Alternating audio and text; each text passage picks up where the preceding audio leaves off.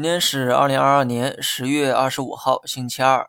今天这个走势呢，我只想用恶心来形容。早盘下跌可以理解，毕竟昨天跌了那么多，恐慌情绪大概率会延续到今天。但跌到中午左右，大盘呢突然拔地而起，瞬间翻红。没错哈，又是一股神秘力量把大盘拉到了三千点。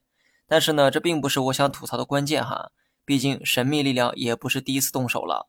动手频率之高，在我心里啊，它可一点都不神秘。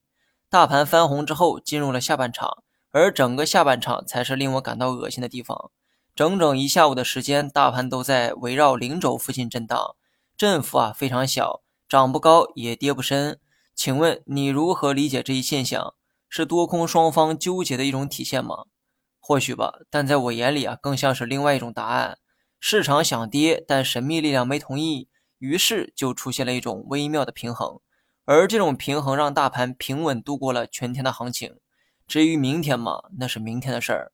问题来了，明天神秘力量还会上班吗？会把指数拉到更高的位置吗？还是说经过神秘力量的教育之后，市场会自发的开始做多呢？可能性当然都有哈，但是呢，从保守的角度出发，你更应该相信市场本身的想法和行为。目前的大盘呢还在回调的趋势中，五日线还在脑袋上方频繁的施压。今天呢要是没有神秘力量，估计市场还在比谁跑得快。所以呢，我的答案依旧是你听过八百遍的那个答案：没突破五日线之前，不要预期反弹。好了，以上全部内容，更多精彩你也可以关注我的公众号“小生聊投资”。